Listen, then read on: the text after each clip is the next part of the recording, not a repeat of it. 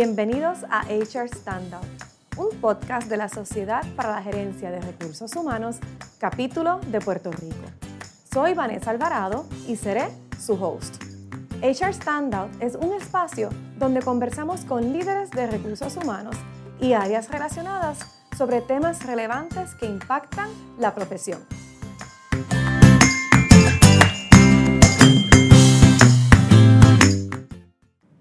Bienvenidos todos, gracias por estar aquí. Con nosotros tengo el placer de presentarles a Alfredo Mateu, presidente de BPAS, Benefit Plan Administrative Services en Puerto Rico, un compañero que lleva 33 años, o bueno, más de 33 años de experiencia en esta área, así que me encantaría que dediques unos minutos para que el público pueda conocerte, tu trayectoria, tu expertise. Bienvenido. Gracias, eh, gracias por tenerme acá y para mí es un placer poder compartir eh, un poquito con, con los radioescuchas, ahora los escuchas eh, de este podcast.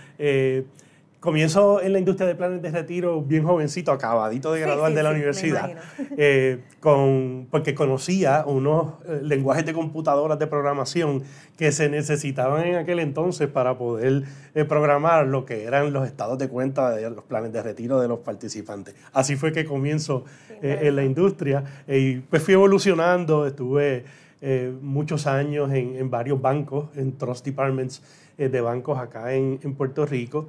Eh, y a través de, los años he visto cómo la industria se ha transformado, eh, gracias mayormente a las aplicaciones tecnológicas eh, que existen para la administración y el mantenimiento de planes de retiro. Ya hoy en día, la gran mayoría de los proveedores de servicios tienen muchas, muchos capabilities tecnológicos que, que, son bastante estándar en la industria. Lo que cambia de uno al otro es los niveles de servicio y, y cuán eh, llevamos de la mano a los patrocinadores de los planes y a los empleados y participantes de planes hacia pues, lograr sus metas y objetivos de retiro eh, y, esa atención especializada. Así que la industria ha evolucionado mucho eh, como industria de, de, beneficios, pues está bien atada, totalmente atada a lo que es recursos humanos y por lo tanto pues habemos eh, muchos de nosotros que hacemos de nuestra vida el tratar de educar a los participantes para que se puedan retirar con dignidad.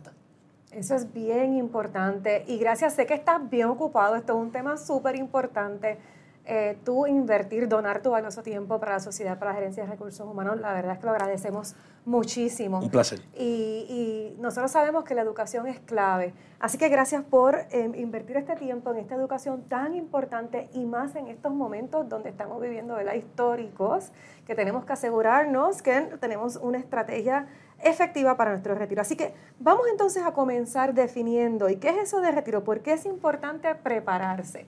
Sí, pues eh, eh, cuando hablamos de retiro tenemos que hablar de dejar de trabajar. O sea, yo escucho mucha gente que dice, yo me voy a retirar, pero me voy a montar un restaurante o, voy a dar clases en la universidad. Eso no es retirarse, eso es cambiar un trabajo por otro. Eh, retirarse significa dejar de trabajar. Y cuando yo me retiro del trabajo, yo no me retiro de la vida. Eh, y a lo que me refiero con eso es, nadie me va a perdonar el préstamo hipotecario o el del carro o el de cualquier préstamo que yo tenga por el hecho de que yo decidí retirarme. O sea, a la hora de retirarme, eh, mis gastos continúan. Yo tengo que seguir pagando la casa, el carro, el celular. Si yo no le echo gasolina al automóvil, no, va, no se va a mover.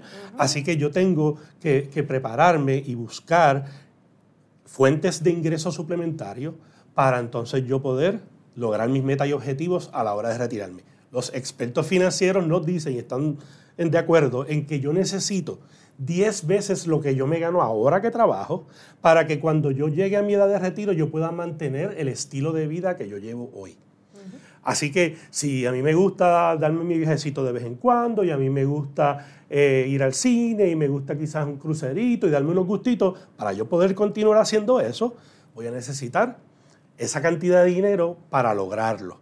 ¿De dónde lo voy a sacar si no voy a estar trabajando? Yo trabajo, me pagan, no trabajo, no me pagan. Todos nosotros ya tenemos un beneficio eh, que es el seguro social, que debe dar como para un 33% de mis necesidades en el retiro. Así que eh, ya tengo una parte cubierta. ¿Y el resto? Si, si, yo dije que era más o menos como 80% de lo que necesito, ya tengo 33, hay un gap. Ese gap es el que los planes de retiro y los instrumentos de planes de retiro vienen a cubrir. O sea, es, un suplemento al seguro social y a cualquier otro ingreso que yo pueda tener en mi vida y en mi vida financiera para entonces yo poder lograr no tener que depender en mi edad de retiro ni del gobierno, ni de mi familia, ni de los nietos, ni de los hijos, ni de nadie. Mantener una independencia financiera y a la misma vez lograr lo que yo quiero hacer. Si yo tengo un grupo de 20 personas frente a mí y les pregunto qué ustedes quieren hacer cuando se retiren, las respuestas van a ser bien variadas, porque todos tenemos distintos gustos, distintos intereses y pues eh, van a haber distintos. Ahora, hay un factor común entre todos ellos y es que necesito dinero para lograrlo. Claro, y fíjate, te escucho y no puedo dejar de pensar que eh, aparte de todo eso, a veces nos podemos encontrar con situaciones médicas que no planificamos, que a lo mejor vamos a necesitar unos gastos de un hogar especializado, un cuido, y cuando hablas de esa independencia, qué poderoso serías, Dios no lo quiera, ¿verdad? Pero que te encuentres con una situación como esa y planificaste inclusive eso como parte de tu retiro. Ahorrar para el retiro no es un lujo, es una necesidad. E inclusive una de las cosas que más me ayudarían a mí a lograr esas metas y objetivos es que debo comenzar tan pronto empiezo a trabajar. Muchas eh, personas jóvenes, empleados jóvenes, vienen a donde mí y me dicen, ven acá, pero yo soy joven, yo no me voy a retirar, me faltan como 40 años para retirarme porque yo me voy a meter en el plan. Al contrario, este es el momento que te tienes que meter al plan. Porque el tiempo en este tipo de instrumento es tu amigo si lo usas a tu favor y es tu enemigo si literalmente lo dejas para después. Una diferencia de cinco años de dos personas que se ganan lo mismo y que aportan lo mismo al plan es enorme. Cuando lo proyectas a 30 años, la diferencia es diametral. Y, por eso es que, ¿cuándo es que yo debo comenzar? Ya. Muy bien, muy bien. Así que todo, todo el mundo escuche a nuestro compañero la importancia. Si no estás todavía, escucha que este es el momento, nunca es tarde. Bueno, ¿y qué es un plan 1081, lo que conocemos como 401K? ¿Y cuál es su importancia en la planificación financiera? Sí, pues aquí en Puerto Rico eh, nosotros tenemos nuestro propio código de rentas internas. Ese código, eh, en la sección 1081, permite para que instrumentos de diferimiento de efectivo con beneficio contributivo existan. En Estados Unidos, ese, el código de rentas internas de ellos, en la sección 401K, es la que permite que tú puedas hacer deducciones con beneficio contributivo de tus eh, compensación que estás recibiendo como producto de tu trabajo. Así que eh, literalmente en Puerto Rico los 401K no existen, existen los 1081. Antes de la reforma contributiva del 2011, esos planes se llamaban los 1165E, porque esa era la sección del código de aquí que permitía que tú pudieras tener ese tipo de plan. Las grandes ventajas de este tipo de plan es que pone en los hombros del participante y del patrono, hay una responsabilidad compartida, el que se hagan unas aportaciones al plan, en el caso de los empleados de manera voluntaria y en el caso de las aportaciones patronales de manera discrecional, para que esa combinación, conjunto con unos crecimientos de, parte de las inversiones que el plan tenga, me puedan llevar a mí entonces a lograr esas metas que tengo.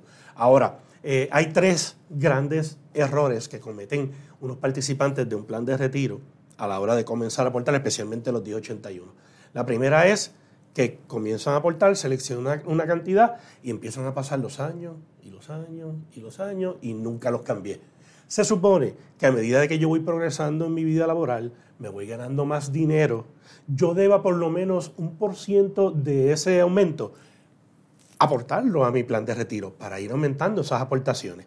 El segundo error que cometen los participantes de planes es no maximizar o como diríamos nosotros los boricos, a sacarle el jugo al pareo patronal y a las aportaciones que el patrono hace. Si un patrono me da una aportación a mí hasta el 6% de mi compensación, ¿por qué yo voy a aportar menos de eso? Estoy dejando dinero en la mesa. es dinero que mi patrono ya presupuestó para mí y que es una recompensa por yo haber decidido que ahorrar para mi retiro es importante para mí. Eh, lo podemos ver como un bono, lo podemos ver como una compensación adicional, lo podemos ver como un aumento de sueldo, como quiera que lo vean, es una cantidad que me están pagando por yo solamente haber dicho ahorrar para mi retiro, es bien importante para mí. La tercera error que cometen los participantes de planes de retiro es que comienzan a aportar, eh, eh, seleccionan unas alternativas de inversión Y nuevamente ahí se quedan y las dejo, y las dejo, y las dejo, y no las miro. Y, y de repente, ay, déjame meterme a chequear y, y, y pasa un montón de tiempo y no lo hago. Se supone que por lo menos una vez al año yo deba sentarme poquito tiempo, no necesito tanto tiempo para yo evaluar qué está pasando con mi componente de las inversiones y ver si los objetivos que yo tenía cuando las escogí se están logrando. Eso es importantísimo las cosas que pasaban con el componente de las inversiones hace 10 o hace 20 o hace 30 años no son jamás y nunca las que tenemos hoy en día. Así que está en mi mejor interés como participante evaluar eso por lo menos una vez al año. Y, te hago un comentario medio jocoso. Cuando yo le estoy educando a los participantes y le estoy hablando de esto mismo, eh, eh, yo les digo, ¿cuántos aquí tienen Facebook o Instagram? Y todo el mundo levanta la mano. Cuando empezaron a usarlo, eh, ¿verdad que no encontraban las cosas fácil? Y, y, tardaban un poquito y demás, pero ahora todo el mundo es experto, ¿verdad? Sí. Sí, pues con los sistemas de los planes es lo mismo. Es lo mismo yo, yo tengo, está en mi mejor interés el dedicarle un poquito de tiempo para yo familiarizarme con esos sistemas que al final del día lo que quieren es que yo esté bien atendido, que yo pueda encontrar toda la información que necesito para tomar decisiones educadas. Bien importante, bien importante. Y entonces, Ahora que mencionas, ¿verdad? E, esta historia donde sé que compartes, educas constantemente, me gustaría que si pudieras eh, compartir también qué estadísticas, si alguna, tenemos hoy en Puerto Rico de cuántas empresas utilizan mecanismos como este para proveer a los empleados opciones para su retiro. ¿Qué busca un patrón al ofrecer este beneficio?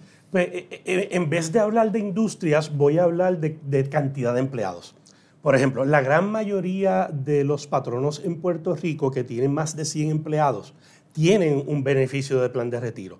No es, ese no es el caso para las compañías que tienen menos de 100 empleados. Ahí de, los menos de 100 empleados hay mucha compañía familiar, hay mucha compañía este, que, cuyo ownership eh, pues es limitado y son pocas personas eh, y, y, hay quizás otras prioridades. Sin embargo, independientemente de a lo que se dedique la compañía. Es una realidad que tú tienes que buscar una eh, estructura de compensación y beneficios atractiva para que tú puedas atraer talento a tu compañía y una vez lo tienes, retenerlo. Los planes de retiro 1081 son, sin duda alguna, una herramienta importantísima a la hora de un empleado decidir a dónde va a ir a trabajar. Y también eh, es importante de que a la hora de yo decidir, aquí tengo un dinero y tengo unos beneficios, acá tengo un dinero y unos beneficios, pero mejores, es bien, pesa muchísimo, vamos a decirlo de esa manera, los beneficios, pesan tanto como la compensación. Y aquí que estamos en un ambiente de, recursos humanos, sabemos que los beneficios eh, son parte integral de, todo paquete de compensación. Y, no tener un plan de retiro literalmente es estar en desventaja. No ofrecer un plan competitivo. A, mis empleados, eh, pues, definitivamente no es una buena estrategia de negocio. No, y que lo vemos cada vez más con estas nuevas generaciones que se enfocan más ¿verdad? en esa mejor calidad de vida, qué beneficios me estás dando para esos planes futuros. Yo lo puedo decir, por ejemplo, por ¿verdad? Este, experiencia propia, tanto mi esposo como yo, es algo que es demasiado importante cuando miramos esos beneficios y me retiene en mi trabajo una, digo, me retiene muchas cosas, pero es algo que me retiene porque sé que tengo esa inversión ahí y que es para mí, que la organización, ¿verdad?, ha aportado para mi beneficio. Y en el espectro de, industrias y compañías hay un poquito de todo. Están los que son súper paternalistas y, que le llevan a, los empleados unas aportaciones súper buenas y atractivas eh, para, promover que, que, se retiren bien y que estén tranquilos. Eh, y que logre sus metas y objetivos, pero también está eh, eh, el otro lado del espectro donde quizás no hay aportación o que las aportaciones son bien pequeñas, en cuyo caso entonces la educación pues, cambia, es más importante todavía porque estos planes, una de las cosas que logran es brindarle a los participantes un beneficio contributivo inmediato. si yo participo de, de, un plan 1081 y yo tengo, por ejemplo, aporté en el año 4 mil dólares para hacer un ejemplo matemático bien fácil, eh, y aporté mil dólares a mi, perdón, cuatro mil dólares a mi plan de retiro y me gané 50 por decir algo, cuando a mí me llega mi W2 a final del año, dice, ah, te ganaste 50, aportaste 4 a, a tu plan 1081, por lo tanto tú solamente vas a tributar por 46. Como yo llevo ese número a mi planilla de contribución sobre ingresos, le estoy diciendo a Hacienda que me gane menos. Eso es así. Y como me gane menos, eh, pues entonces cuando voy a computar mi responsabilidad contributiva, pues es una cantidad menor también. Así que eh, eh, Hacienda, gana, por, todos lados. Hacienda está aquí, como quien dice, dándonos una manita para entonces poder lograr que, sea más atractivo aún para los participantes atender. Y, una vez un participante me preguntó, ¿cuánto? Pero Hacienda es tan bueno. Y yo le digo, bueno, ellos no cobran a la entrada, pero, cobran, a la salida. Pero aún así, existe en Puerto Rico y, en nuestra próxima intervención vamos a estar hablando de qué sucede cuando un participante recibe ese beneficio después de muchos años acumulando y cómo puede defenderse de esas contribuciones dentro de las mismas estipulaciones que establece el código. Pues entonces, en esa misma línea que estás mencionando, ¿qué consideraciones debemos nosotros tomar en cuenta, ¿verdad? Como profesionales de recursos humanos al momento de seleccionar ese proveedor para un plan de servicio y qué componentes debe tener, qué modelos de servicio existen. Pues, eh, como diría en inglés, used to be, en el pasado eh, había mucho envolvimiento manual de las personas de recursos humanos. Y me explico por un momento. Si alguien estaba haciendo una aportación al plan y la quería cambiar para subirla, para bajarla o para eliminarla, había que buscar un papel y llenar el papel, decir que era lo que yo quería. Allá íbamos a la persona de recursos humanos, Vanessa, mira, este, yo quisiera hacer este cambio, este, aquí lo tienes, por favor, para que lo envíe. Eso es un proceso bien, eh, eh, al ser manual, pues se presta a errores, número uno. Y número dos, es un proceso bien poco efectivo. desde el momento que yo llenaba el papel a que se ejecutaba mi instrucción, pasaban semanas y semanas y semanas. Y de igual manera, eh, por ejemplo, ah, yo quiero designar mi beneficiario porque me casé y, ah, tuve un hijo y ahora quiero eh, ponerlo, eh, actualizar mi información de beneficiario. Nuevamente, antes venía un papel y ya todo eso es online. Yo quiero cambiar mi aportación, me meto en el celular, clic, clic, clic y lo cambio. Quiero cambiar mi alternativa de inversión en el plan, me meto en el celular, clic, clic, clic y lo cambio.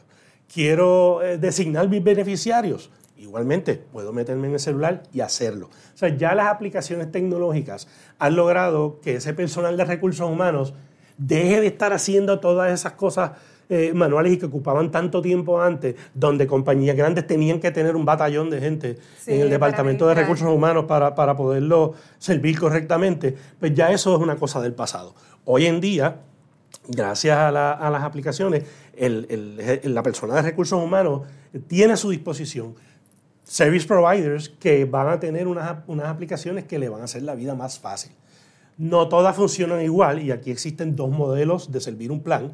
Eh, dentro de los distintos service providers está lo que se llama el bundled approach, que es que literalmente todo bajo un solo techo. Tú consigues los servicios de los distintos componentes del plan bajo una sola sombrilla.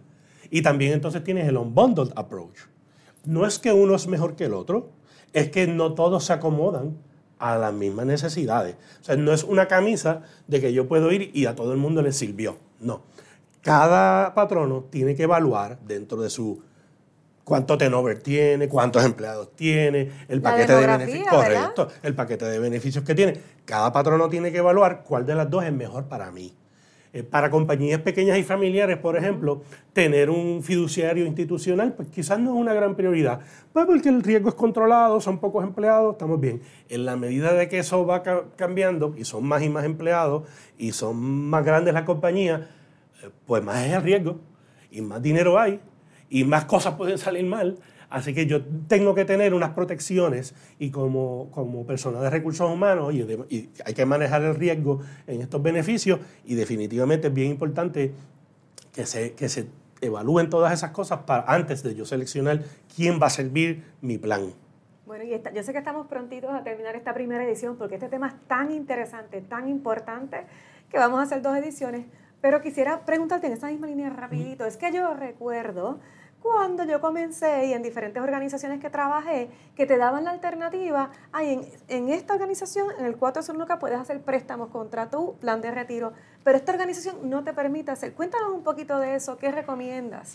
Pues nuevamente, eh, eh, de donde viene la industria, es de que tú podías, eh, te ofrecían préstamos y tú podías utilizar ese dinero del plan de retiro literalmente para irte para Disney de vacaciones con tu familia o, para hacer una tejacita en tu casa, porque no, no había antes eh, gran restricciones con respecto a tomar prestado de tu plan. Yo personalmente soy enemigo de eso. A mí no me gusta que la gente esté utilizando el dinero de su retiro para otra cosa que no sea cubrir sus necesidades en el retiro. Con eso dicho, sí hay unas instancias y unas ocasiones en las cuales es bien eh, justo el yo poder tener acceso al dinero. Así que a mí me gusta que si vas a ofrecer préstamo, lo ates a las razones de emergencia financiera calificada que el mismo código ofrece. Y que si yo tengo que, que, un gasto médico que no me cubra el plan de salud, puedo utilizar el dinero, claro que sí. Que si yo tengo que buscar el dinero para evitar ejecución o desahucio, que yo lo pueda utilizar también para que no me quiten mi casa.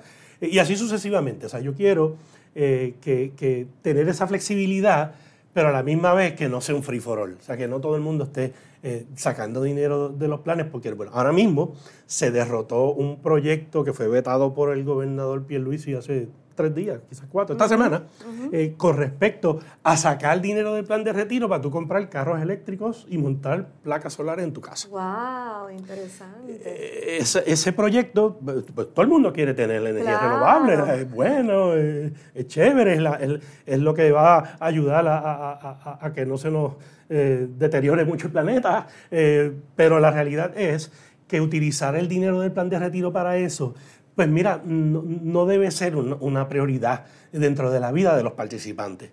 Eh, sí hay otros mecanismos, inclusive el mismo código ya permite unos créditos, si tú haces las inversiones y demás, eh, en, placas solares, etc. Así que mezclar una cosa con la otra no entendemos de que no es algo eh, que, debiera suceder. Así que con, el dinero del plan de retiro, yo debo literalmente pensar de que no lo debo tocar en la medida posible hasta que yo vaya a llegar a esa etapa de, de, que ya, con la edad dorada, de que ya no voy a estar trabajando más y voy a necesitar un dinero para cubrir mis necesidades. Bueno, pues y con esta pregunta terminamos esta primera parte de este podcast tan importante.